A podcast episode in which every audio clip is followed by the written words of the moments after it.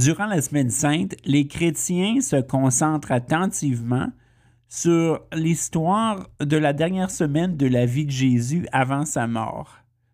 Il y en a beaucoup qui souhaiteraient passer par-dessus Vendredi Saint pour se rendre à la joie de Pâques, parce qu'ils ne veulent pas se sentir tristes, inconfortables, ou pire, qu'on les fasse sentir coupables ou honteux. Il n'y a pas personne d'entre nous qui était là il y a 2000 ans quand Jésus s'est fait condamner, torturer et tuer sur la croix. Mais en même temps, beaucoup d'entre nous se sont fait dire que Jésus est mort à cause de nos péchés, à cause de nos fautes.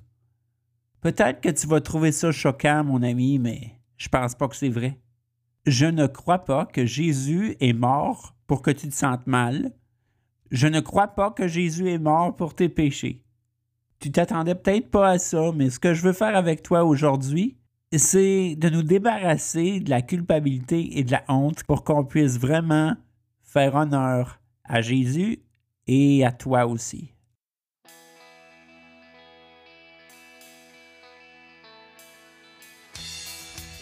Bienvenue à Mon ami pasteur en balado-diffusion.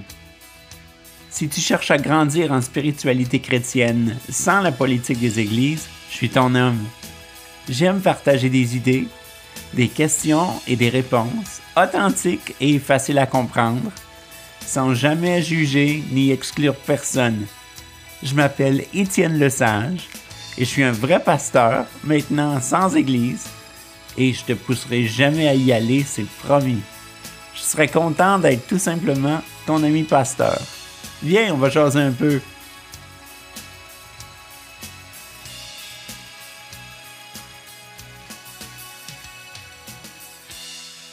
Salut mon ami, je suis très content que tu aies décidé encore une fois de passer du temps ensemble. Je me suis dépêché pour arriver à temps à Vendredi Saint dans les deux langues. Est-ce que tu savais que les anglophones appellent pas Vendredi Saint Holy Friday? Ils l'appellent Good Friday, le bon vendredi. Quand j'ai commencé à travailler en Ontario, j'ai trouvé ça tellement bizarre parce que pour moi, il n'y avait rien de bon à Vendredi Saint. il, meurt sur la croix. Come on! Il y a des anglophones qui ont aussi du mal à figurer pourquoi Vendredi Saint, c'est un bon vendredi. Alors, si ça te confond toi aussi, c'est bien normal. Et ce que je veux faire avec toi, c'est de t'offrir une réflexion sur pourquoi c'est un bon vendredi. Tu risques d'apprendre des choses qu'on ne t'avait pas enseignées avant. Pour y arriver, ce que j'aimerais faire, c'est de débuter par euh, parler un petit peu des sentiments de culpabilité et de honte. Et ensuite, je vais vous présenter des théologies d'expiation qui ont été proposées au fil des siècles dans l'Église par des théologiens qui essayaient de comprendre ce que la mort de Jésus en elle-même signifie vraiment pour les chrétiens. La plupart de ces théories sont dommageables pour nous, mais pas toutes. J'ai choisi de ne pas lire l'histoire de la dernière semaine de la vie de Jésus. C'est ce qui est fait habituellement à l'Église et c'est long, ça s'étend sur plusieurs chapitres et vous me connaissez c'est important pour moi de garder mes épisodes courts, pratiques et utiles. Ceci étant dit, je vous encourage quand même à lire toute l'histoire dans votre Bible parce que c'est important, même si ce n'est pas l'objectif de notre épisode aujourd'hui. Alors allons-y. Premièrement, parlons des sentiments de la culpabilité et la honte. Est-ce que tu connais la différence? Il y en a un qui est bon, mais pas l'autre. La culpabilité, c'est se sentir mal suite à quelque chose qu'on a fait euh, qui n'est pas bon. C'est un sentiment très utile parce que quand on se sent pas bien, ça nous pousse à corriger la situation qu'on a causée ou à l'améliorer d'une façon ou à changer. La culpabilité, c'est se sentir mal à cause de quelque chose qu'on a fait.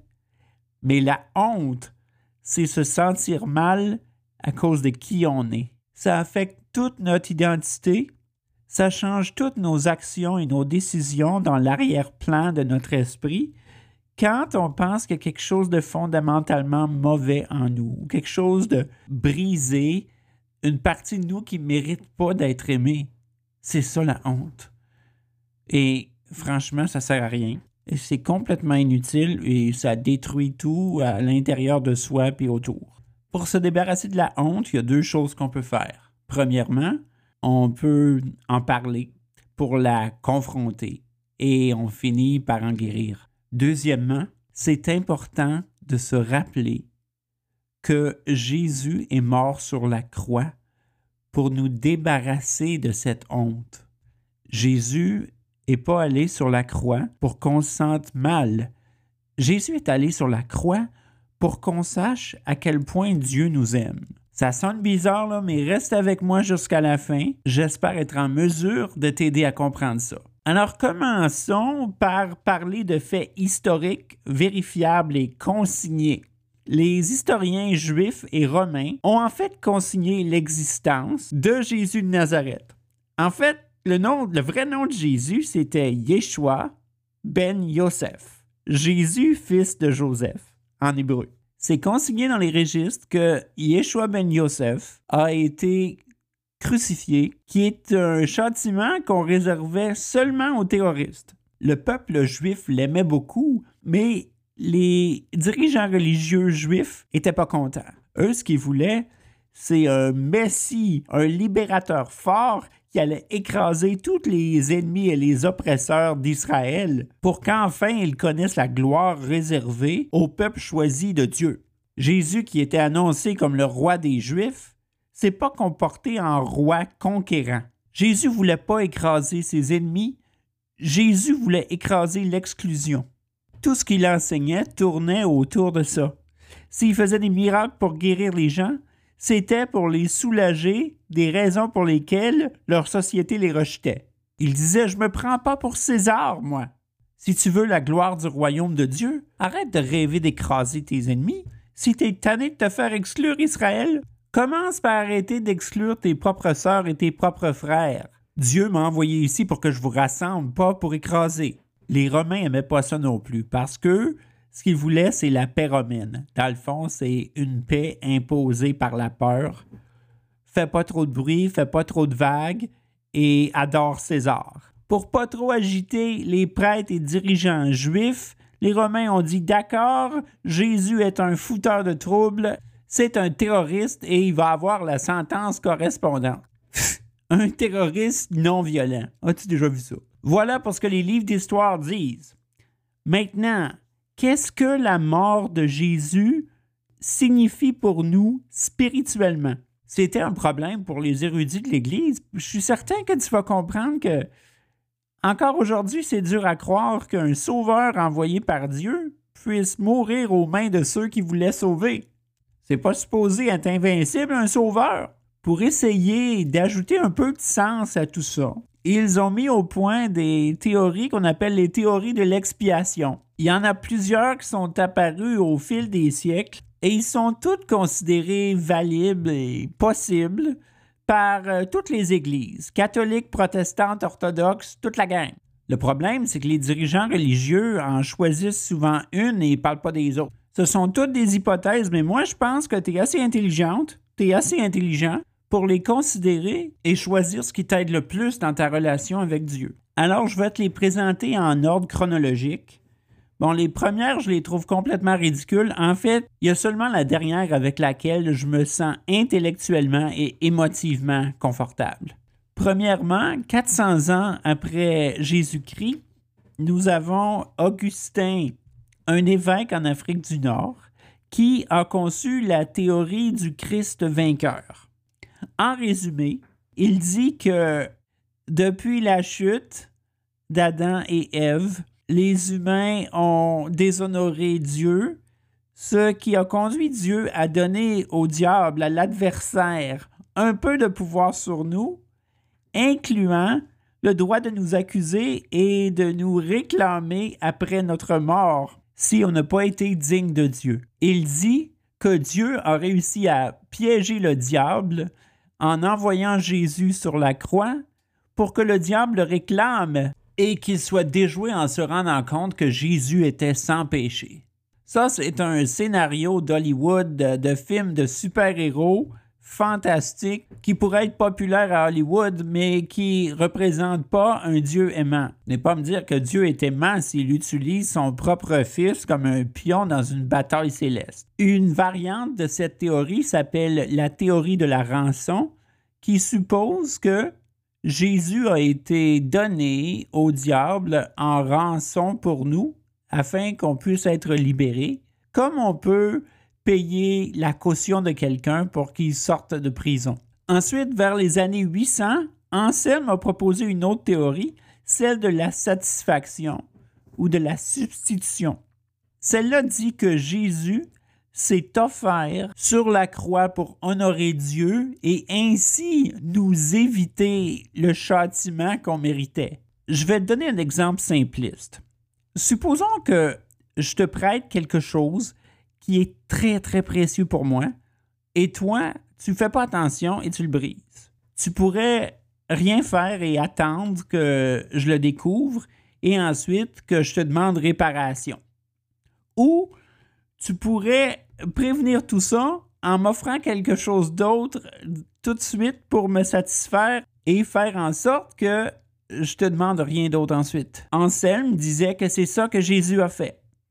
S'offrir lui-même en réparation de nos fautes pour satisfaire Dieu qui avait été déshonoré avant que Dieu nous punisse. Ça non plus, ça présente pas vraiment un Dieu aimant, ça présente un Dieu violent et narcissique qui est prêt à accepter le sacrifice de son propre fils pour restaurer son honneur. Dans les années 15-1600, euh, quand le mouvement protestant a débuté, Luther, euh, Calvin et les autres ont proposé un ajustement qui s'appelle la substitution pénale. Ils disent que non, Jésus ne nous a pas évité le châtiment. Jésus a pris le châtiment sur lui-même. Et comme le fonctionnent nos systèmes légaux, une fois que la sentence a été purgée, tu es libre. Et tu ne peux pas te faire poursuivre encore une fois pour la même offense c'est déjà mieux qu'ils disent que dans sa grande bonté, Jésus a servi notre sentence et qu'on n'a plus besoin d'avoir peur de la servir de nouveau. Mais ça nous blâme quand même pour ce qui est arrivé. Et ils ont continué de parler de ce qu'ils appellent la dépravité totale de l'être humain, qui suppose que nous sommes incapables d'être bons sans Jésus, sans Dieu. À force de se faire dire ça, on en finit par croire que on ne vaut pas grand-chose ou tout simplement on s'écœure et on ne va plus à l'Église. C'est dommage. Il y a une autre théorie qui s'appelle l'exemple moral de Jésus, qui dit essentiellement que les enseignements, les actions, les miracles et la mort de Jésus sont suffisantes pour opérer en nous un changement par l'exemple qui se rend jusqu'à s'aplatir devant Dieu et donner sa vie s'il le faut. Ça aussi, ça pose problème parce que quand on a l'impression d'être un ver de terre, ça ne nous donne pas vraiment le pouvoir de changer les choses. Et on est appelé depuis toujours à être les mains et la voix de Dieu dans le monde. On n'ira pas loin si on n'a pas l'impression d'être capable en faisant équipe avec Dieu. Finalement, je veux te parler de la théorie que j'aime beaucoup et je suis pas le seul. On va l'appeler en français l'exemple merveilleux d'amour divin. Là, je sais qu'il y en a qui vont dire Ah, on sait bien, Étienne, qui sort des idées nouvelles et progressistes. Mais non, j'ai rien inventé, là. Ça vient de l'année 1200 et ça a commencé en Écosse avec euh, un franciscain qui s'appelait John Duns Scotus. Connaissez-vous les franciscains?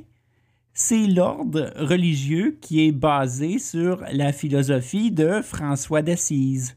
Pour eux, une valeur très importante, c'est l'amour gratuit de Dieu qui nous enrichit et qui ne sera jamais enlevé. Ça fait partie de la raison pour laquelle les franciscains font vœu de pauvreté. Est-ce que tu en connais des franciscains? Moi, je pense que tu en connais au moins un le pape François est le premier pape franciscain. Et pourquoi tu penses que je choisis de s'appeler François? Jésus avait aucune intention de mourir. Mais il savait que c'était possible et il priait à Dieu Dieu, éloigne cette coupe de moi, si c'est possible, mais si ça ne l'est pas, euh, que ta volonté soit faite. Jésus avait peur. Il a même dit sur la croix, Mon Dieu, pourquoi m'as-tu abandonné? Mais Dieu ne l'a pas abandonné du tout. Jésus avait aucune idée de ce que Dieu allait faire, mais il avait de la foi. On sait que trois jours après sa mort, l'histoire dit que il y a la résurrection de Jésus. Mais on saute trop vite au dimanche de Pâques. Je veux pas qu'on se rende là aujourd'hui. Je veux qu'on se concentre sur les deux actions que Dieu a faites entre la mort et la résurrection de Jésus. C'est très important et j'espère que tu vas t'en souvenir. Premièrement, du tonnerre. Et ensuite, le rideau du temple de Jérusalem s'est déchiré. C'était pas n'importe quel rideau. C'était le rideau le plus sacré que tu pouvais trouver. Quand les gens allaient au temple pour offrir un sacrifice en cadeau à Dieu, il y avait un rideau en avant du temple qui les séparait d'une section qu'on appelait le Saint des Saints. Et ils n'avaient pas le droit d'aller là. On croyait que c'était le domicile physique de Dieu et seul le grand prêtre juif avait le droit d'y aller une fois par année. Après la mort de Jésus, Dieu a déchiré le rideau qui empêchait les gens ordinaires d'être en présence de Dieu. Même si certains humains au pouvoir ont envoyé Jésus mourir sur la croix, ce qui est franchement dégueulasse, on s'entend, Dieu a dit, bon, j'en ai assez de vos règles monstrueuses, j'en ai assez que vous rejetiez les autres quand ils sont pas assez parfaits pour vous, je dis qu'ils méritent mon amour et vous n'allez pas les empêcher d'être avec moi. Puis toi, le prêtre, t'es pas plus digne qu'eux. Je t'aime pas plus qu'eux, je t'aime autant qu'eux. Et c'était pas tout parce que il va donner raison à Jésus trois jours plus tard, hein, vous le savez. Mais fais bien attention de te souvenir de ça, même après que quelques humains aient commis la plus grande offense contre Jésus, Dieu persiste dans son amour et dit Je veux toujours avoir une relation avec tous mes enfants, toute la gang, partout. Je décide qu'ils sont toutes et tous dignes de mon amour. Quel est l'effet de cette grande déclaration sur la honte, mon ami? Sachant ça, est-ce que tu es toujours honteuse ou honteux? T'as pas tué Jésus. Tu n'as pas tué notre Seigneur Jésus-Christ. Je le sais, puis tu le sais. Tu ne peux pas être tenu responsable de la mort de Jésus. Cependant, je sais que toi puis moi, on est capable de commettre des actes qui sont pas trop reluisants. Ça peut nous arriver de faire comme les amis de Jésus dans le jardin de Gethsemane et de s'endormir au lieu de soutenir nos amis quand ils ont peur.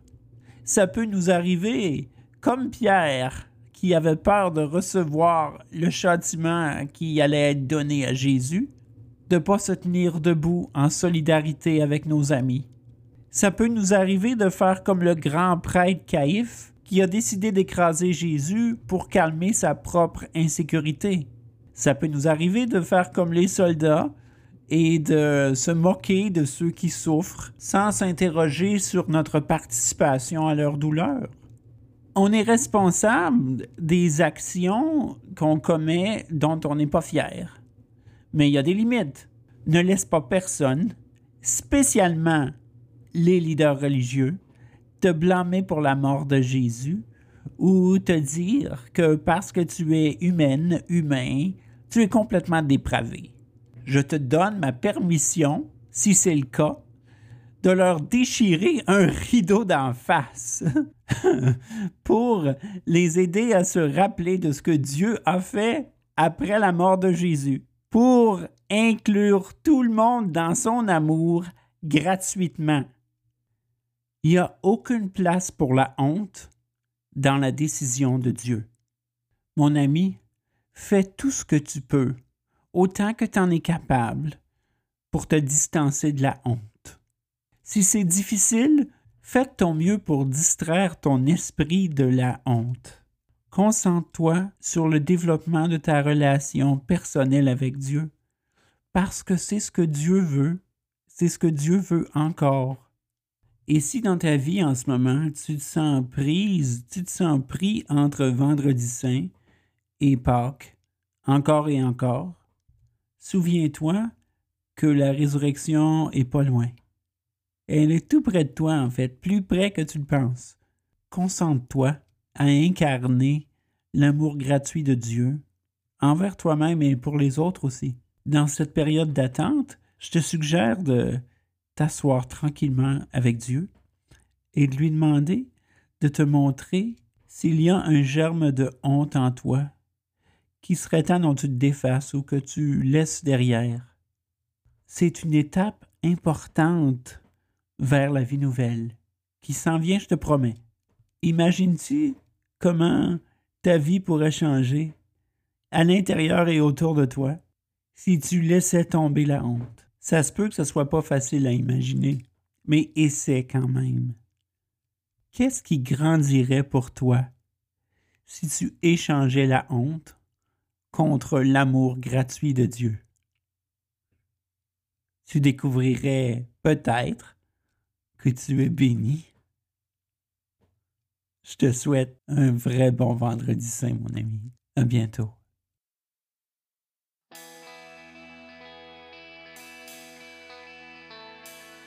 C'était Mon ami pasteur avec Étienne Lesage en balado-diffusion. Si tu as aimé ce que tu as entendu, donne-nous une bonne note ou une évaluation sur ton appli préféré et abonne-toi pour ne pas manquer aucun épisode après leur publication. Si tu veux m'écrire pour des questions ou des commentaires, rends-toi sur mon site web à www.monamipasteur.com j'ai bien hâte de te lire et de te retrouver la prochaine fois. À bientôt!